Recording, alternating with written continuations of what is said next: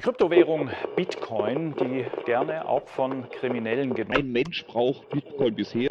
sind eigentlich eine Verdummdäubelung der Menschen. Die digitale Währung Bitcoin ist ein Klimasünder. Steckt nun mal kein Wert dahinter. Das Ding kann jederzeit auf Null fallen. Diese Sache gehört verboten. Bitcoiner allerdings ignorieren dieses Problem komplett und reden sich die Welt schön. Hallo und herzlich willkommen bei Plebs Taverne, Tech Tuesday. Heute mit euren Techies Kit und Cheka Trova. Ja, moin moin Chaka. Moin.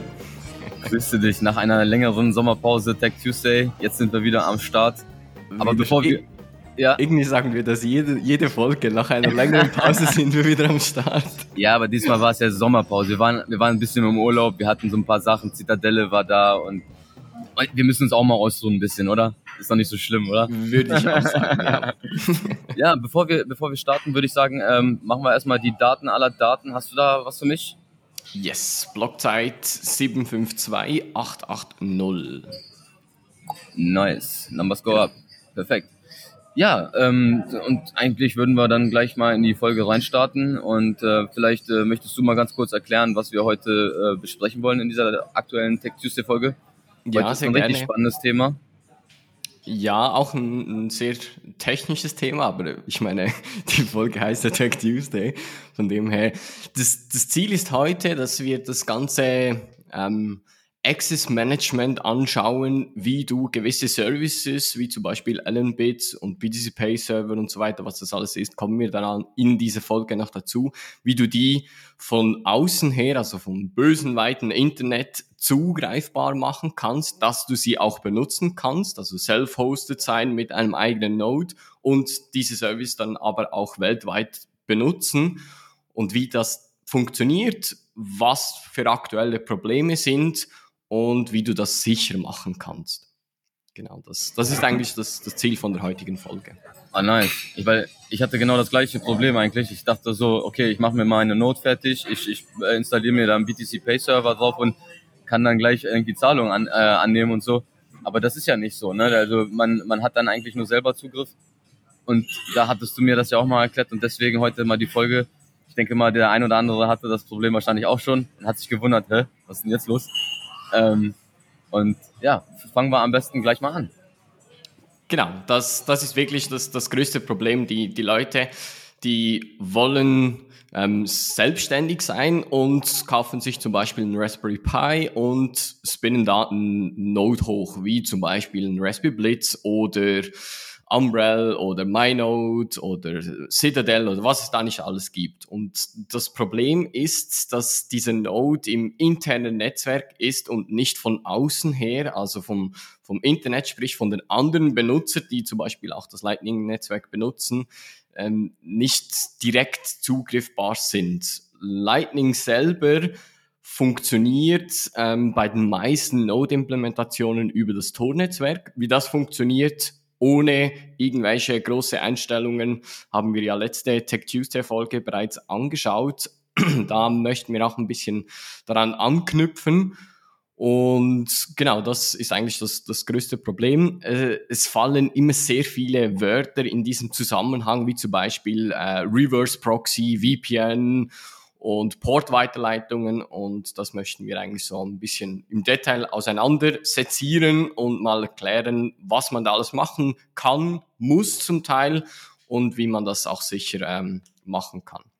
Ich versuche da auch für die Nicht-Techies wieder eine Analogie ein bisschen bereitzustellen, was überhaupt das grundlegende Problem ist, warum das nicht einfach so auf, auf Anhieb funktioniert. Und zwar stellt euch mal vor ein Haus. Ein Haus, das hat einen Haupteingang und in diesem Haus haben, ähm, befinden sich diverse Zimmer. Diese Zimmer nenne ich jetzt einfach mal nach Nummern, um es vereinfacht zu sagen. Zum Beispiel Zimmer Nummer eins. Also das bedeutet, du hast ein Haus, da hast du einen Flur zum Beispiel, wenn du reinkommst, und dann hast du ein Zimmer Nummer eins. Und wenn in diesem Zimmer Nummer eins könnt ihr euch jetzt vorstellen, befindet sich ein Webserver, was in der Analogie zu vergleichen ist, wie zum Beispiel so ein Datenarchiv, also so, so ein Schrank, wo man aufmachen kann und da hat man zum Beispiel so ähm, Papiersachen drin, Dokumente. Und wenn jemand jetzt von außen her, zum Beispiel jemand, der nicht in diesem Haus sich befindet, an dieses Datenarchiv, also sprich auf diesen Webserver zugreifen will und diese Daten, die dort drin sind, abrufen will, dann muss er zuerst durch die Haupttür rein und dann in dieses Zimmer. Er kann da auch nur in das Zimmer Nummer eins und nicht irgendwie in Zimmer Nummer zwei oder drei zum Beispiel. Wenn die Haupttüre verschlossen ist, dann ist klar, dass da niemand rein und raus kann. In diesem Analogiebeispiel ist die Haupttür ist der Internetrouter, der jeder bei sich zu Hause hat. Das kann zum Beispiel ein Fritzbox sein, äh, was auch immer. Also jeder hat irgendwie einen Router zu Hause. Meistens ist er kombiniert gleich äh, mit dem WLAN zusammen und die meisten Leute, die sich jetzt nicht technisch auskennen, denken immer, ja, das, das ist einfach das WLAN-Gerät. Und das ist eigentlich der Router, sprich der Boss und die Haupttür.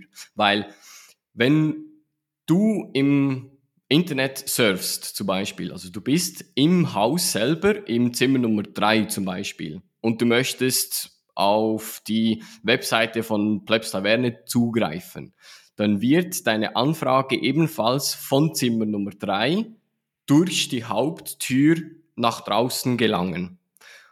Und jeder, der von draußen her diese Anfrage sieht, wie zum Beispiel der Webserver dann von Plebs Taverne, der sieht nur, dass diese Anfrage von dieser Haupttür kommt. Diese Haupttür hat eine Adresse, so wie jedes Haus auch, und kann somit eindeutig äh, identifiziert werden. Dieses, wie soll ich sagen, äh, dieses, ähm, äh, jetzt fällt mir das Wort gleich nicht ein, aber dieses äh, Umwandeln, also von deiner Anfrage, was ursprünglich ja von, von Zimmer 3 kommt, hin durch die Haupttür durch und dann von da aus nennt man NAT, NAT. Und das ist eigentlich die Hauptaufgabe des Routers. Also der nimmt Anfragen entgegen von diesen verschiedenen Zimmern, die im Haus sind und repräsentiert eigentlich das Haus gegen außen. Weil ich als Webserver zum Beispiel kann dann nicht sagen, kommt jetzt diese Anfrage von Zimmer Nummer drei oder Zimmer Nummer zwei. Das sehe ich nicht. Ich sehe nur, die Haupttür hier mit dieser Adresse hat eine Anfrage gemacht. Wenn du jetzt im Zimmer Nummer drei dich befindest und im Zimmer Nummer eins, wo wir ja diesen Aktenschrank-Webserver haben mit den Dokumenten, wenn du darauf zugreifen willst, Musst du dann das Haus verlassen oder nicht? Äh, eigentlich, eigentlich ja nicht. Eigentlich nicht, weil wieso auch? Macht ja keinen Sinn. Also wenn, wenn du einfach nur das Zimmer kurz wechseln kannst, macht es keinen Sinn, da irgendwie rauszugehen in den Garten und dann wieder rein. Aber, aber die andere Tür ist ja auch verschlossen. Das habe ich noch vergessen zu sagen. In diesem Beispiel haben die Türen oder die Zimmer keine Türen. Zimmer ist mehr so als Analogiebeispiel, okay. dass es einfach separate Bereiche sind. Okay, okay, okay. Da habe ich nichts gesagt. Ah, alles gut. Aber da, da hast du völlig richtig. Also man muss, wenn du eine interne Abfrage machst in deinem eigenen Netzwerk, musst du das Haus nicht verlassen, sprich das Netzwerk. Das bedeutet, alles, was in diesem Haus passiert, kann von außen her auch nicht angeschaut werden, was da genau passiert. Wenn du von Zimmer Nummer drei auf Zimmer Nummer eins zugreifst, dann sehe ich im anderen Haus nebendran das nicht, weil, ja, wieso auch? Ich sehe erst dann irgendetwas, wenn, wenn du zum Beispiel rausgehst. Weil dann bist du im bösen Internet äh, und da kann, kann jeder dann zuschauen. Da kann alles was, passieren dann. äh, richtig, genau. Also das mal zum Verständnis. Das bedeutet, wenn wenn ich jetzt von außen her, also ich bin jetzt nicht im Haus drin, möchte jetzt auf diesen Aktenschrank zugreifen, dann muss irgendwie eine Möglichkeit überhaupt bestehen, dass ich in diese Tür rein darf, in diese Haupttür, weil per Default standardmäßig blockt diese Haupttür einfach mal alles ab. Er lässt zwar Leute raus oder Anfragen raus, also die von drinnen kommen, weil so funktioniert äh, dann auch dein Laptop zum Beispiel, wenn du im eigenen Netzwerk dich verbindest, damit du überhaupt ins Internet zugreifen kannst aber von außen rein ist einfach mal alles blockiert. Das bedeutet, du kannst raus, aber nichts kommt rein. Das ist ja jetzt, das ist ja eigentlich ganz normal. Bei einem Haus, dann hat ja wahrscheinlich derjenige, der drin ist, irgendwie schon Zugang mal gehabt. Also äh, einen Schlüssel, dass er auch nach draußen kommt. Nur halt, wenn jetzt jemand kommt, den ich nicht kenne, der sollte dann nicht einfach reinkommen können. Richtig. Und deshalb kann man eigentlich auch sagen, dass jeder Router, also jede Haupttür, auch zugleich eine sogenannte Firewall ist. Eine Firewall kann man sich so vorstellen wie, wie eine Mauer, die einfach mal dicht macht und einfach mal alle Anfragen blockiert. Du hast im aktuellen Internet, so wie es aufgebaut ist, mehrere Firewalls, also dein Internetprovider, wo davon ähm, hier in der Schweiz zum Beispiel Swisscom oder was es auch immer gibt hier, die haben ebenfalls auch noch Firewalls, damit nicht gleich alle Anfragen an deinen kleinen Internetrouter bombardiert werden können. Jetzt ist es aber so, wenn jemand jetzt diesen Aktenschrank, ähm, sprich diese Webserver in Zimmer Nummer eins zugreifen will, weil dort zum Beispiel eine Webseite drauf gehostet ist, dann müssen wir ja irgendwie eine Möglichkeit erstellen, dass die Leute von draußen her durch diese Haupttür in Zimmer Nummer eins gelangen, weil sonst funktioniert das nicht. Und da gibt es jetzt mehrere Möglichkeiten. Eine Möglichkeit ist ähm, sogenanntes Port Forwarding oder Port Weiterleiten. Jede, ähm, wie soll ich sagen, jede Internetzugriff hat einen gewissen Port, wo wo du äh, zugreifst, eine ganz normale Webseite zum Beispiel, wenn sie HTTPS verschlüsselt ist, hat einen Port 443 und einen ganz normalen HTTP-Zugang, der hat den Port 80. Das ist so der, der Standard und der häufigste Port, der überall eigentlich bei allen Webseiten verwendet wird. Jetzt ist es so, jetzt müssen wir irgendwie eine Art, ähm, wie kann man das jetzt im Analogiebeispiel gut erklären? Wir, wir versuchen es mal so. Du hast ja diesen Haupteingang, diese Tür, und dann hast du den Flur und dann Zimmer Nummer eins. Was wir jetzt machen ist, wir sagen, wir bauen so, ähm, so Stellwände, ähm, so temporäre Stellwände, die einen Weg ähm, sich bilden und zwar nur zu Zimmer Nummer eins so eine kleine Art äh, Fahrt äh, durch die durch das Haus durch, dass dass man sich nicht verirrt, aber dass man dann auch, dass man selber auch irgendwo geschützt ist, dass man dass der von außen nicht irgendwie in ein falsches Zimmer geht, weil man könnte ja auf einmal irgendwie im Schlafzimmer Richtig. landen oder so. Da sind genau. ja wieder private Sachen unterwegs.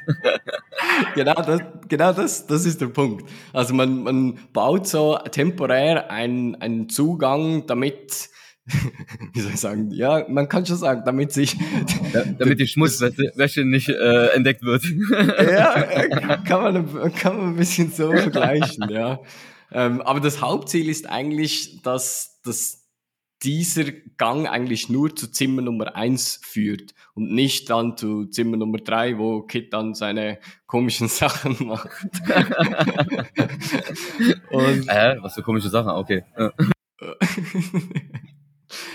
genau, also das ähm, nennt man Portweiterleitung, also einen, einen geführten, ähm, separaten, temporären Gang in nur dieses Zimmer. Das bedeutet, wenn, wenn ich jetzt von außen her eine Anfrage auf diesen Aktenschrank machen will, dann brauche ich zuerst einmal die Adresse. Also ich muss ja wissen, wohin, welches Haus muss ich gehen. Dann komme ich zur Tür und weise mich aus im Sinne von, ich möchte ähm, diesen Aktenschrank hier besuchen.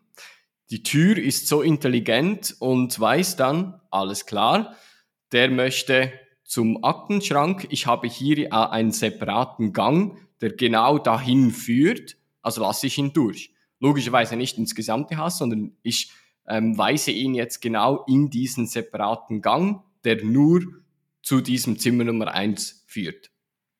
Und dann komme ich ins Haus. Und zwar nur in Zimmer Nummer eins und kann da meine Sachen machen, sprich meine Webseiten-Requests, ähm, die Dokumente, die ich da brauche, ähm, rausnehmen oder die wird mir gegeben und ich kann da wieder rausgehen.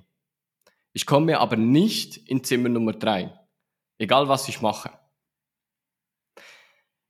Das Port-Weiterleitung wird so ein bisschen ja, security-mäßig äh, immer ungern gemacht, weil eine Firewall ist äh, eine Mauer und wenn du da dann Löcher reinbohrst, ähm, ja, sieht's dann aus wie ein Schweizer Käse und das ist nicht so, so cool.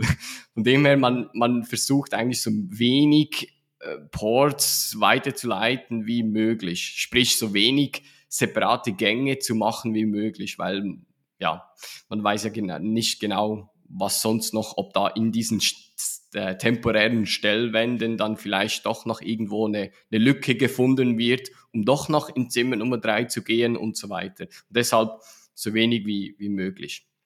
Das ist mal Nummer eins, Port Forwarding. Das kann man machen. Ähm, somit kann eigentlich jeder zu Hause einen Webserver hosten.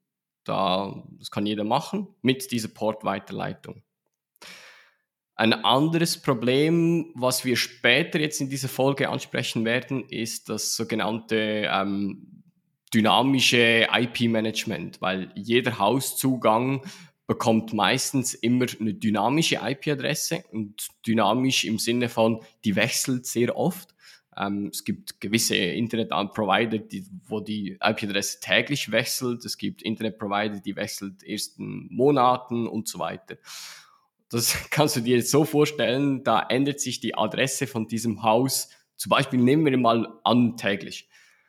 Viel Spaß, wenn, wenn du da nicht äh, auf dem neuesten Stand bist, was die aktuellste Adresse von diesem Haus ist. Wie willst du dann das Haus finden? Und da gibt es dann andere Möglichkeiten, wie du dem entgegenwirken kannst, aber da kommen wir alles noch dazu. Portweiterleitung haben wir jetzt mal angeschaut. Jetzt kommen wir zu einem weiteren Punkt und das ist das sogenannte VPN, Virtual Private Network. Wie man das jetzt in der Analogie vergleichen kann, ist wie mit einem Tunnel. Ich mm, habe eine VPN-Verbindung direkt zu diesem Zimmer Nummer eins, wo der Webserver, sprich der Aktenschrank mit den Dokumenten da ist, kannst du dir jetzt so vorstellen, dass ich anstelle durch die Haupttür gehe, also ganz technisch funktioniert, würdest du trotzdem durch die Haupttür gehen, aber wir machen es jetzt mal so, um es bildlich besser vorzustellen, ist, dass du dort, wo du beginnst, äh, und zwar zum Beispiel in meinem Haus jetzt, weil äh, Haus in der Schweiz zum Beispiel und dein Haus mit dem Aktenschrank-Webserver ist in Deutschland. Das bedeutet, bevor ich da irgendwie auf die Straße gehe und zu dir fahre, buddel ich bei mir einen Tunnel, der direkt zu dir führt und direkt ins Zimmer Nummer eins. Weil dieser Tunnel direkt ist, wissen die Leute, die irgendwie auf, auf der Welt sind, nicht, was da eigentlich passiert, weil dieser VPN-Tunnel ist äh, komplett ähm, peer-to-peer verschlüsselt. Und somit kannst du da eigentlich machen in diesem Tunnel, was, was du willst, ohne dass die Leute da das irgendwie mitkriegen. Da fällt mir, da fällt mir das Beispiel mit dem El Chapo ein.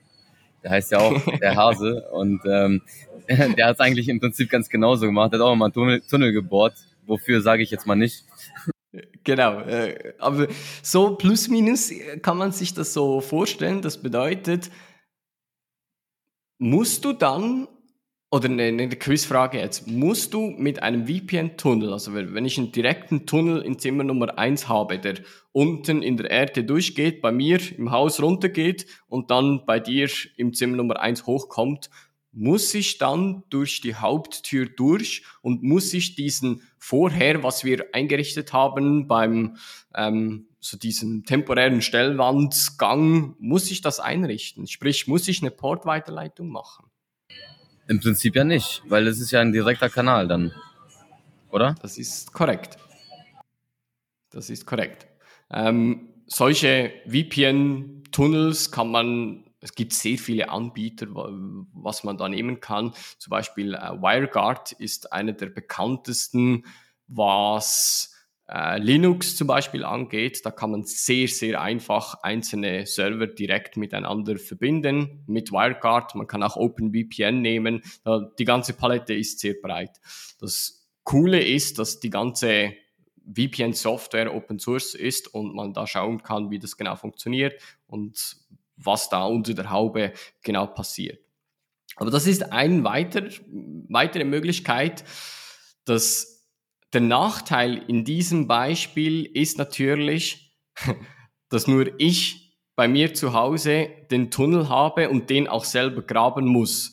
Und dieser Tunnel kann ich nicht einfach so, weil ich Freude habe, graben, sondern der musst du mir eigentlich wie fast genehmigen. Also ohne dein, deine Genehmigung kann ich da nicht einfach herumgraben und in, in dein Haus gelangen. Es wäre aber witzig, wenn du auf einmal so bei mir im Haus auftauchen würdest. Also ich würde dich Wäre freuen. witzig. Jetzt in erster Linie, wenn dann aber die ganze Welt plötzlich bei dir unten im Haus auftaucht mit x tausend Tunnels, das wäre nicht so, so witzig. Apropos Schweizer, Schweizer Käse dann, ne? Das ist jetzt ja, auch ja, genau, genau, kann man so sagen. Ähm, jetzt ist es so, wenn du jetzt diesen VPN-Tunnel hast, können auch logischerweise nur die Leute diesen benutzen, die du genehmigst. Aber das ist eigentlich nicht das, was du willst, weil wenn du jetzt eine öffentliche Webseite betreibst im Zimmer Nummer eins, dann müsstest du ja jede einzelne Abfrage genehmigen im Sinne von, dass du jedem einzelnen Benutzer deine VPN-Login-Daten gibst, damit die auch dann Tunnels graben können zu dir. Und deshalb wird VPN nicht so im, im, öffentlichen Bereich eingesetzt, im Sinne von öffentlicher Webserver zum Beispiel, sondern mehr im privaten Bereich. Du kannst zum Beispiel auf deinem Handy eine VPN-Verbindung zu deinem Heimnetzwerk einrichten und dann kannst du eigentlich von überall auf der Welt, wo du bist, auf dein eigenes Heimnetzwerk zugreifen. Das kannst du dir so vorstellen, dass du dann wie ein mobiler Tunnel hast. Also dein Handy ist dann eigentlich immer der Eingang zum Tunnel und egal wo du auf der Welt bist, kannst du in dein eigenes Haus dann über diesen Tunnel reingehen. Und beim sorry, einmal kurz eine Frage. Also bei, wenn man jetzt einen äh, VPN-Service ähm, äh, nutzt, ähm, dann ist es im Prinzip so, dass ich jetzt von meinem Haus erstmal zum VPN-Service Haus einen Tunnel bohre und von dort aus sozusagen erst den Zugriff oder den Zugang zum Internet bekomme. So, nee, das ist wirklich nicht direkt. Ah, okay. Das ist Peer-to-Peer. -Peer. Also da hast es, es gibt Services, wo du dann über ein, wie soll ich sagen, einen, einen, zentralen Punkt gehst, aber die meisten oder diese Implementationen, die ich vorher angesprochen habe, mit WireGuard, mit äh, OpenVPN, das ist immer Peer-to-Peer. -Peer. Und das ist wirklich, erstens musst du es selber einrichten, logischerweise. Und erst wenn du es eingerichtet hast, kannst du es auch benutzen. Und dann ist es wirklich ein direkter Tunnel. Und Jetzt kannst du dir, es gibt verschiedene Arten, wie du diesen VPN-Tunnel bauen kannst. Du kannst ihn bauen, dass er direkt in Zimmer Nummer eins hochkommt. Das bedeutet, du kannst dann auch nur im Zimmer Nummer eins dich bewegen und da etwas machen. Oder was die meisten Router zum Beispiel aktuell können und was den meisten gemacht wird, ist, dass du im Flur zum Beispiel im Haus hochkommst. Und wenn du im Flur bist, dann hast du die Möglichkeit, in alle Zimmer dann zu gehen. Und das ist dann so ein VPN, was häufig genutzt wird, dass du einfach eine VPN-Verbindung dann von extern machst und du bist im eigenen Heimnetzwerk, als würdest du zu Hause sitzen mit deinem Rechner und kannst auf alles zugreifen, was in deinem eigenen Netzwerk sich befindet. Solche WireGuard-Lösungen, wie zum Beispiel, wenn du es auf, direkt auf dem Server installierst und eine Peer-to-Peer-Verbindung aufbaust, dann ist es wirklich nur so, dass du in deinem Zimmer hochkommst und das auch nicht verlassen kannst. Du kannst dann dich auch nicht umschauen. Also du, du weißt dann nicht, wie viele Zimmer befinden sich überhaupt in diesem Haus. Das sind so diese hauptsächlich meist gebrauchten VPN-Lösungen. Wie gesagt, das ist gut und recht, kann man als eigener Benutzer, wenn man es nur selber benutzen will und von außen her auf seine Services zugreifen will, von, von extern kann man das machen. Aber wie gesagt, für den öffentlichen Gebrauch nicht wirklich zu, zu gebrauchen. Weil, ja, jedem deine VPN-Login-Daten zu geben, das ist äh, keine Lösung. Und deshalb kommen wir zur dritten Variante, was du machen kannst. Und das ist so ein, wie soll ich sagen, eine Mischung. Ne, gehen wir zuerst, äh, dritte Variante im Tornetzwerk. Äh, es gibt die Möglichkeit, dass du über das Tornetzwerk in, auf deine Services zugreifen kannst.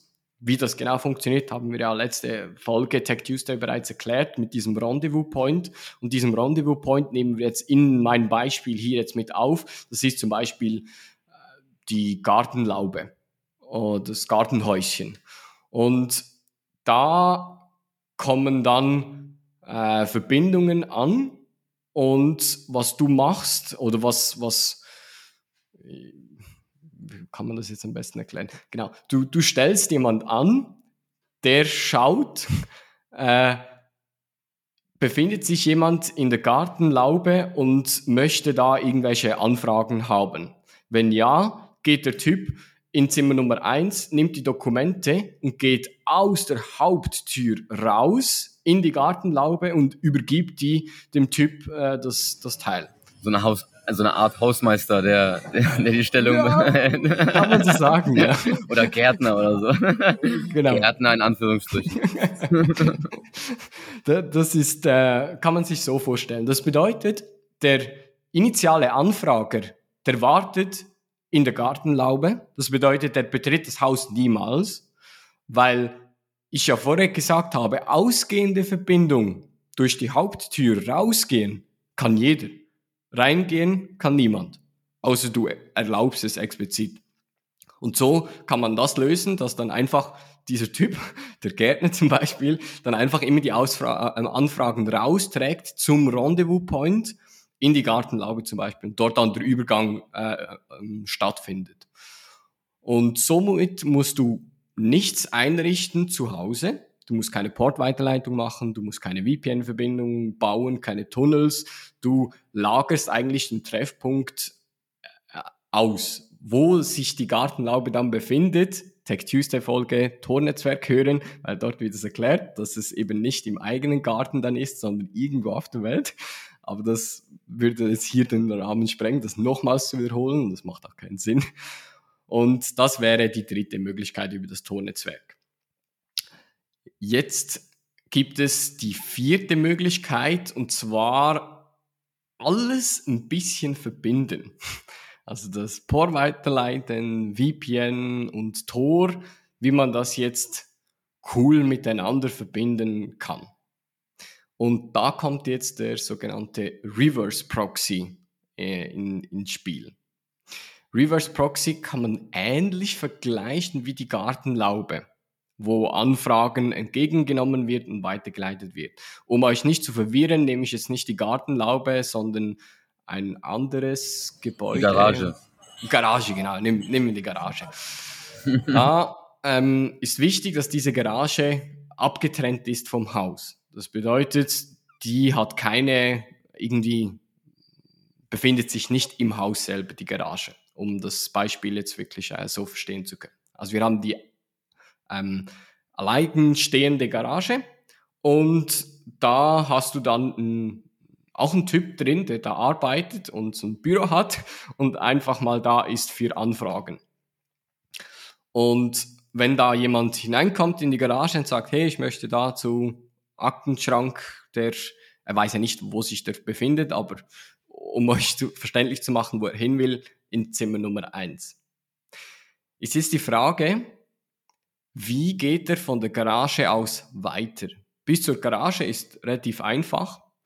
Und jetzt ist die Frage, wie geht er weiter ähm, in, nach der Garage? Und da kann man jetzt genau diese drei Möglichkeiten implementieren, die ich vorher erwähnt habe. Entweder Portweiterleitung oder VPN oder Tor.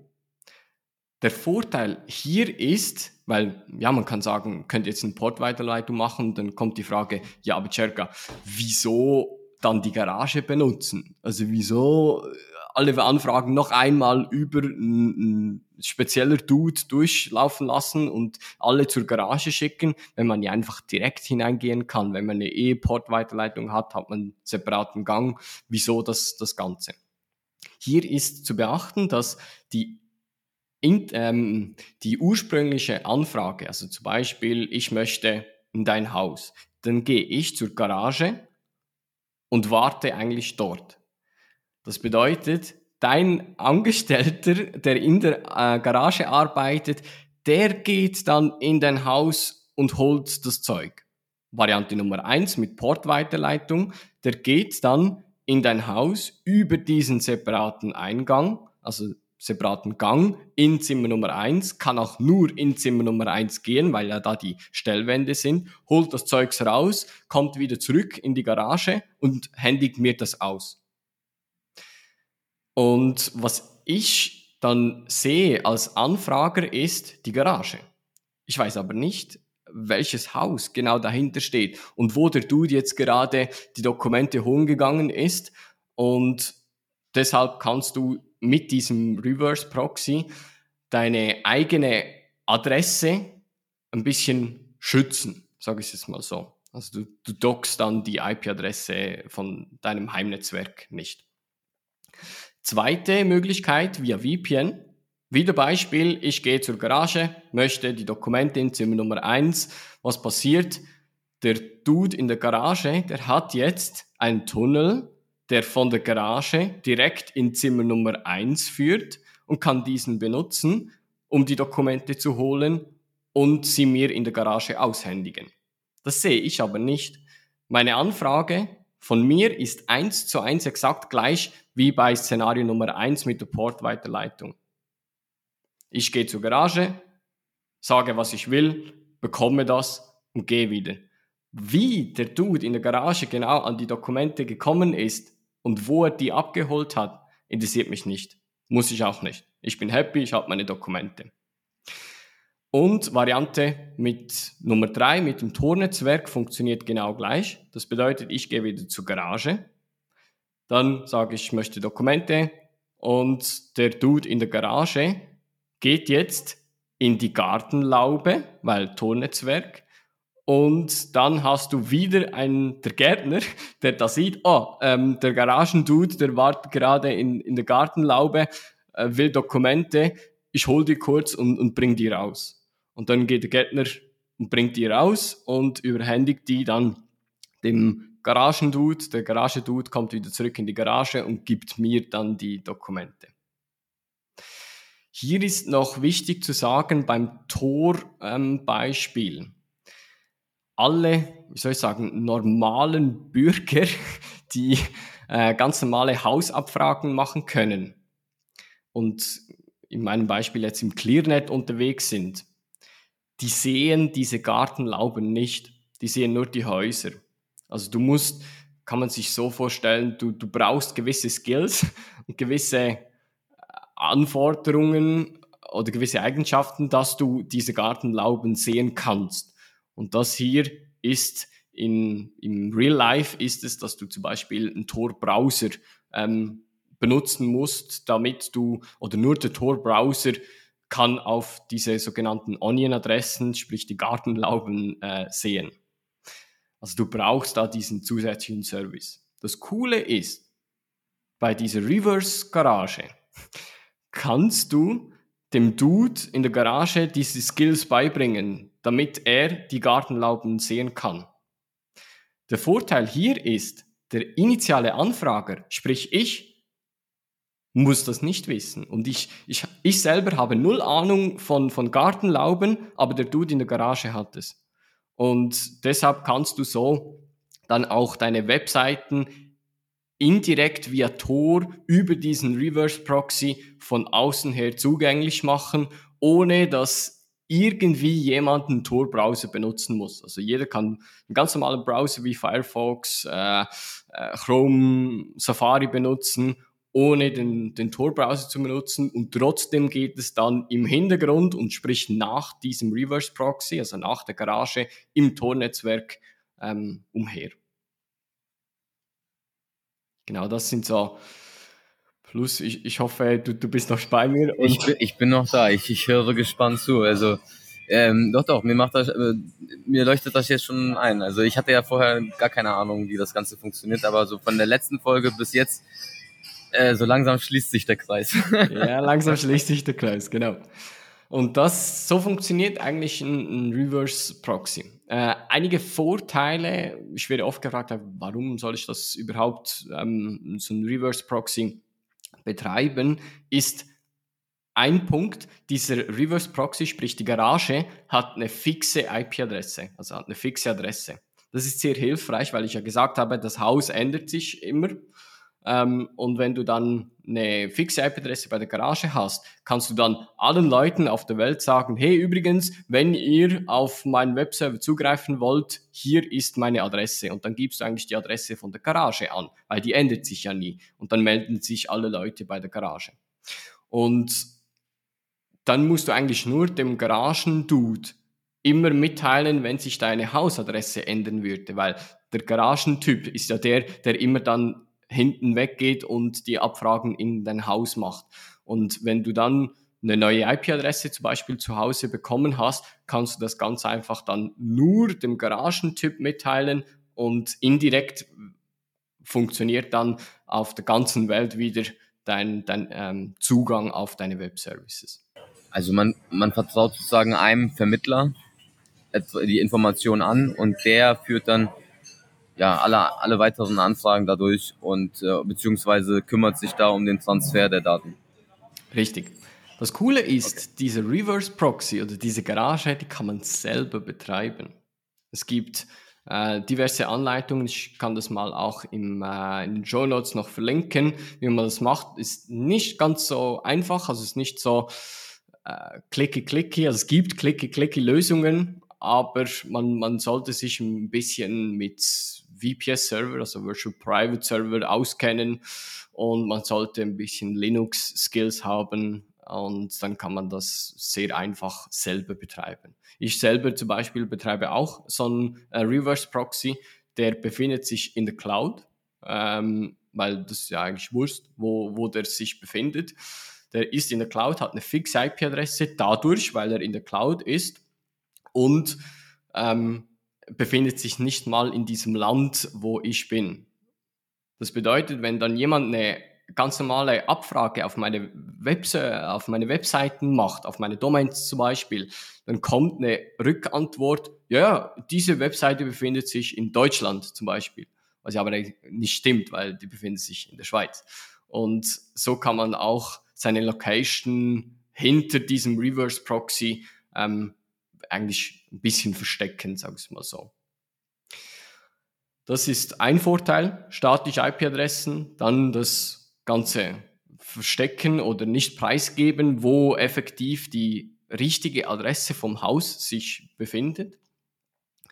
Und ein weiterer Vorteil ist eben genau das mit dem Gartenlauben. Also, dass, dass man diesen Garagendude trainieren kann, vereinfacht gesagt, dass er die Gartenlauben sieht, aber alle Leute das nicht müssen. Und das Coole ist, dass du dann wirklich deine Onion Webserver, äh, Webseiten der Welt zugänglich machen kannst, ohne dass die irgendwie einen Tor-Browser benutzen müssen. Und der Eingang ins Tor-Netzwerk passiert dann auf diesem Reverse äh, Proxy.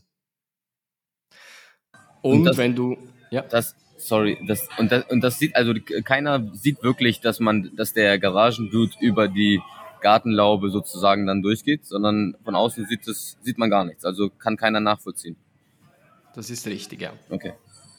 Weil man, ähm, man, wie soll ich sagen, es, es wird wirklich eigentlich äh, äh weitergeleitet oder ähm, also man kann sich wirklich das in diesem Beispiel logischerweise technisch genau funktioniert. Es nicht eins zu eins so, aber um es sich besser vorstellen zu können, ist, dass ich als Anfrager in diese Garage gehe und da dort warte. Und der Garagendude geht dann los und holt das Zeug und übergibt es mir. Und somit weiß ich nicht genau, wo der Garagendude da durchgegangen ist. Dann ist es so, Genau, also das, das mal so grundsätzlich, was, was ein Reverse Proxy ist, was, was er macht. Jetzt gibt es eine Möglichkeit, was ich zum Beispiel auch mache. Ich habe einen eigenen Reverse Proxy, den, den ich so betreibe in der Cloud, aber den benutze ich nicht nur selber, sondern ich habe von diversen Leuten Anfragen, die sagen, hey, ich habe hier irgendwie eine Onion-Adresse von einer Webseite, die ich bei mir zu Hause habe und ich möchte da die veröffentlichen, damit jeder auch aus dem ClearNet darauf zugreifen kann. Ich habe gehört, du hast einen Reverse Proxy. Kannst du mir das nicht auch einrichten? Das habe ich kein Problem. Und dann richte ich das ebenfalls auf meinen Reverse Proxy ein. Das bedeutet, diese Garage kann als zentraler Punkt eigentlich fast dienen und kann nicht nur eine Webseite so weiterleiten, sondern mehrere. Das bedeutet, dann kommen sehr viele Leute in diese Garage hinein und dann hast du da wie auch mehrere Garagendudes, die da arbeiten. Und wenn jemand kommt und sagt, hey, ich möchte hier in das Webseite von Kit zum Beispiel, dann springt der Garagendude von Kit auf und sagt, ja, das bin ich und ich nehme deine Anfrage entgegen. Ich weiß, wo das Haus von, von Kit ist. Und dann geht er los. Und so kann man eigentlich mehrere Web, ähm, Services oder Webseiten auf dem gleichen Reverse Proxy weiterleiten lassen. Das Coole ist, alle diese Webseiten, wenn man eine Abfrage macht, wo sich die befinden, gibt als Antwort dann diese einzelne Garage zurück. Das bedeutet, die haben dann alle die gleiche Adresse, das gleiche Land, wo sich die Garage befindet. Jetzt ist die Frage, ja, Webseite gut und recht, aber ich, ich habe gar keine Webseite bei mir zu Hause. Also für was ist dann das gut? Und jetzt schließen wir eigentlich den Bogen zum Bitcoin Lightning Node Thema, weil wenn du ein Raspberry Blitz hast oder eine Umbrella zum Beispiel, dann hast du sicherlich gesehen, dass du da zusätzliche Apps installieren kannst, neben Bitcoin Core und LND oder C Lightning, äh, Core Lightning zum Beispiel. Und eine Applikation davon ist zum Beispiel LNBits. Allenbits haben wir auch schon mal in der Lightning-Folge darüber gesprochen, was das ist. Das ist ein zusätzlicher Service, der auf Lightning eigentlich wie so ein Sub-Account-System macht und gewisse ähm, äh, zusätzliche Funktionen dem Lightning-Netzwerk bietet, wie zum Beispiel statische Invoices und statische äh, Withdrawal-Links zum Beispiel. Und das funktioniert alles über das Webprotokoll, sprich 443 oder 80, je nachdem. Und das ist schlussendlich eine ganz normale Webseite, die aber auf deinem Node läuft. Dein Node ist im internen Netzwerk und da haben wir dann genau das Problem, wo wir anstoßen, was ich jetzt seit 43 Minuten versuche zu erklären. Und genau da kann diese verschiedenen Möglichkeiten, die ich vorher aufgezeigt habe, helfen weil man so dann diese Allen Bits Webseite über diese drei verschiedenen Möglichkeiten der Welt eigentlich ähm, veröffentlichen kann und dann auch weltweit benutzen kann. Nachteil hier, wenn man das tut, dann hat die ganze Welt auch Zugriff darauf. Und das, äh, wie soll ich sagen, muss man sich dann auch bewusst sein, weil bei Allenbits, die Leute, die es kennen, wenn du auf die Startseite von Allenbits gehst, dann kommt ein Punkt, der heißt Create Wallet, kannst du einen Namen eingeben. Und wenn du das nicht explizit irgendwie in Config-Files verbietest, kann dann jeder auf der Welt bei deinem Node eine Wallet erstellen. Ist zwar eigentlich nicht wirklich schlimm, weil die können dir keine Satz klauen oder so, die können dir höchstens Sat ge Sets geben und genauso viel benutzen, wie sie auch in ihrem eigenen SAP-Account haben. Aber nichtsdestotrotz, wenn du natürlich nicht genau weißt, was bei Allen Bits im Hintergrund passiert und wie sicher das ist, dann musst du natürlich mit diesem Risiko ein bisschen leben. Logischerweise Allen Bits und alles, was ich eigentlich hier sage, ist Open Source, kann selber verifiziert werden und bei Allen Bits ist, ist eigentlich auch alles ähm, okay soweit.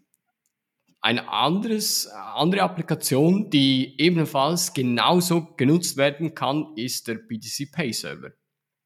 BTC Pay Server, damit kannst du, wenn du eine Webseite hast oder einen Store hast, kannst du Lightning oder Bitcoin On-Chain Zahlungen empfangen und Invoices generieren, äh, Adressen, Empfangsadressen generieren mit dem genauen Betrag. Das kannst du via Terminal Point of Sale machen. Das bedeutet, wenn du eine Bar bist zum Beispiel, ein Tablet hast und dann da einfach Betrag eingeben und auf OK und dann wird eine Invoice angezeigt. So kannst du es benutzen. Oder auf einen Webshop, wenn du da in Warenkorb ein paar Artikel packst und dann auf Bezahlen gehst, kommst du zur Bezahlungsschritt dann zum BTC Pay Server. Damit von diesem Tablet zum Beispiel, was ich vorher angesprochen habe in der Bar, oder von der Webseite aus die Leute auf diesen BTC Pay Server gelangen, um überhaupt da Invoices zu generieren, muss dieser BTC Pay Server im Lightning-Netz, äh, im, im Internet zur Verfügung stehen und zugreifbar sein. Weil das ja standardmäßig nicht der Fall ist, sondern nur im eigenen Heimnetzwerk kommen genau diese drei Möglichkeiten, die ich vorher angesprochen habe, auch da zum Tragen. Auch da kannst du dann diese Webseite, sprich BTC Pay Server, im Internet zugänglich machen über diese drei Optionen. Genau. Dann hat man sozusagen, ja, man, dann, hat, dann gibt man die Domain, äh, macht, gibt man die frei und äh, jeder, der irgendwie im Internet diese, diese Adresse hat, kann dann jederzeit irgendwie darauf zugreifen, beziehungsweise wie bei uns zum Beispiel uns Donations senden über den BTC Pay Server, der da über deinen Server läuft. Genau. Wenn man zum Beispiel auf die Webseite cercatrova.me geht, kommt man direkt auf meinen BTC Pay Server, der in meinem Heimnetzwerk gehostet ist. Wie ich das genau oder was ich benutze, um vom Reverse Proxy aus auf meinen Node zu gelangen, verrate ich jetzt aus Sicherheitsgründen nicht. ähm, aber dass ich einen Reverse Proxy benutze, das habe ich ja vorher schon gedoxt und das sieht man ja auch, weil wenn man eine Abfrage macht, wo befindet sich dieser cercatrova.me Webseite, dann bekommt man eine IP-Adresse aus Deutschland, aus Frankfurt. Und dann merkt man schnell, okay, entweder ist es wirklich da gehostet oder es ist ein Remote. ja, aber ihr könnt ausprobieren, wie gut das funktioniert. Äh, den Link dazu findet ihr in den Show Notes. ja, schick mal ein paar Sätze und mal schauen, ob es wirklich funktioniert. Wir ja, sind ja, da nicht bisschen, sicher. Ja, ein bisschen testen. Könnt ihr ruhig mal probieren. Also. genau. Ähm, BTC Pay Server und da hast du jetzt ähm, do, der Domain-Part, der kommt jetzt auch noch dazu, das habe ich noch vergessen. Diese Domain, checkatrova.me, der, die, die ist ganz normal bei einem DNS-Server registriert und die Frage ist ja, wohin zeigt jetzt die genau? Also auf welche IP-Adresse? Also ein DNS-Server macht ja nichts anderes, als er hat die Domain, sprich cercadrova.me und er hat eine dazugehörige Weiterleitung oder IP-Adresse. Und zwar nur eine. Und jetzt ist die Frage, ja, welche genau? Und logischerweise zeigt dann meine äh, Domain, sprich cercadrova.me, auf meinen Reverse Proxy sprich auf meine Garage, weil die IP-Adresse ändert sich ja nicht und ich möchte ja alle Anfragen eigentlich über diese Garage leiten, weil nur über diese Garage überhaupt die Verbindungen funktionieren. Weil nur der Garagendude die Berechtigung hat, in mein Haus zu gehen über diese drei Möglichkeiten, die ich gesagt habe. Und somit habe ich kein Problem, wenn sich zu Hause meine IP-Adresse ändert. Ich muss das nicht bei meinem DNS-Provider irgendwie mitgeben, weil diese IP-Adresse vom Reverse Proxy, die ist statisch und ändert sich nicht. Aber du brauchst eine, eine also nee, du, du brauchst eigentlich keine Domain. Du kannst auch direkt die IP-Adresse aufrufen. Nur das Problem ist, wenn du das mit der direkten IP-Adresse machst, dann weiß der Reverse Proxy ähm, zwar genau, kannst du eine An äh, Weiterleitung einrichten. Du kannst aber nicht mehrere einrichten, außer mit gewissen Ports vielleicht. Aber es ist viel menschenfreundlicher, sage ich jetzt mal, wenn du auf eine Domain zugreifen kannst, wie zum Beispiel cercatrova.me. Und wenn du dann mehrere Domains hast, kannst du alle Domains auf die gleiche auf den gleichen Reverse Proxy zeigen lassen und anhand von der Domain weiß dann der Reverse Proxy, wo du eigentlich zugreifen wolltest. Weil dann kannst du sagen, wenn Anfrage, mach mal Beispiel, in der Garagen, in der Garage sitzen ja mehrere Dudes, habe ich gesagt, und kommt eine Anfrage auf checkadrobo.me, dann springt der checkadrobo.me Dude auf und sagt, ja, ich bin gemeint und ich weiß, wo das Haus von Cerca ist. Und wenn jetzt zum Beispiel ähm, eine Domain hast mit äh, kit.lol zum Beispiel, da kommt eine Anfrage und dann springt der kit.lol Dude auf und sagt, ja, bin ich gemeint, ich weiß, wo das Haus von Kit ist. Und so kannst du dann auch diese einzelnen Abfragen trennen und der, die Garage oder die Leute, die in der Garage da arbeiten, die wissen dann, wo du eigentlich hin willst. Genau. Ich hoffe, du hast dir die Domain schon gesichert ja. mit kit.lol. Mach ich, mach ich im Anschluss, äh, wenn nicht jetzt hier jemand irgendwie schneller ist als ich, der das hört. Gute Idee auf jeden Fall. Genau. Jo, ich glaube, ich habe soweit eigentlich alles drin. Also, gibt's Fragen? oh, ich glaube, ich glaube, da müssen wir ein bisschen erstmal sacken lassen. Ähm, aber im, im, Großen und Ganzen habe ich es verstanden. Ähm, die Analogien heute mal wieder ähm, richtig nice. Ich habe ja gesagt, wir, du bist der King of, of the Analogy. ähm, nee, eigentlich nicht. Also wenn wir, wenn du magst, können wir auch so langsam zum Abschluss kommen. Uh, jetzt ist Kit mit dem Gulag-Internetverbindung abgebrochen. Ich übernehme jetzt mal kurz hier. Ich hoffe, er kommt noch. Wenn ihr selber äh, als Zuhörer irgendwie Fragen habt, könnt ihr gerne das bei uns entweder auf Twitter, am besten macht ihr irgendeinen Tweet oder so, äh, unter unserem Post, wo wir meistens die Folge announcen, könntest du ähm, einen Tweet machen, wo dann eure Fragen drin sind oder ihr macht uns einfach eine, eine Direct Message auf Twitter, könnt ihr da eine Frage beantworten, also stellen und wir versuchen das zu, zu beantworten. Wenn ihr selber das machen wollt, wenn ihr selber einen Reverse Proxy zum Beispiel einrichten wollt, dann haben wir in den Show Notes eine Anleitung, wie du das über das Tor-Netzwerk, also sprich über diese Gartenlaube-Geschichte machen kannst mit einem BTC Pay Server zum Beispiel. Und somit ähm, kann man da das eigentlich eins zu eins durchführen und dann hat man selber einen Reverse Proxy. Solltet ihr sonst noch Fragen haben, bin ich jederzeit da, könnt ihr mich einfach ähm, anschreiben und ich versuche die, die Anfragen zu beantworten oder euch zu helfen, wenn ihr das selber ähm, eingerichtet habt. Ich sehe, Kit ist wieder aus dem Gulag zurück, hat wieder Internetverbindung. Welcome back. Ja, ich habe gerade, ich habe, sorry, ich habe gerade hier einen Call noch reinbekommen. Äh, ja. Tut mir leid. Gut. Ähm, ich habe den Leuten gerade gesagt, ähm, was sie machen können, wenn sie Fragen haben. Wenn du nichts mehr hast, Kit, würde ich sagen, lassen wir es gut sein für heute, lassen wir das Ganze sacken und was können die Leute sonst noch machen, wenn sie die, Leute, wenn sie die Folge gehört haben und gut finden? Ja, also falls Fragen sind, können wir die auch gerne dann nochmal in einer AMA-Folge vielleicht nochmal äh, vor, an, äh, durchnehmen. Oh ja.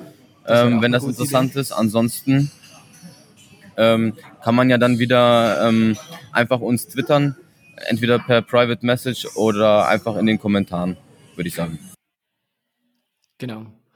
Und wenn ihr das austesten wollt, ob meine BTC Pay Server Instanz funktioniert, könnt ihr auf checkatrova.me gehen, dann kommt ihr gleich auf das Point, Terminal Point of Sale von Plebs Taverne Donation und da könnt ihr einige Sets da lassen und uns somit eigentlich unterstützen als Podcast selber oder ihr hört den Podcast ganz einfach auf Podcasting 2.0 Apps, wie zum Beispiel Fountain oder Breeze. Könnt ihr da einen Set-Betrag einstellen, der dann direkt minütlich ähm, via Lightning-Netzwerk gestreamt wird und zwar direkt zu uns. Das geht nicht irgendwie auf einen Serviceanbieter, wo dann noch Gebühren sind und es kommt direkt auf meine Node zum Beispiel. Und wenn ihr die, die Folge gefallen habt, könnt ihr sie gerne auch bewerten. Spotify und Apple Podcasts kann man da Sterne vergeben und könnt ihr da ein, ein Feedback dazu schreiben. Jo. Dann würde ich sagen, bis zum nächsten Mal, wenn es heißt Tech Tuesday. Jawohl, Tech Tuesday. Bis dann. Ciao, ciao. Ciao, ciao.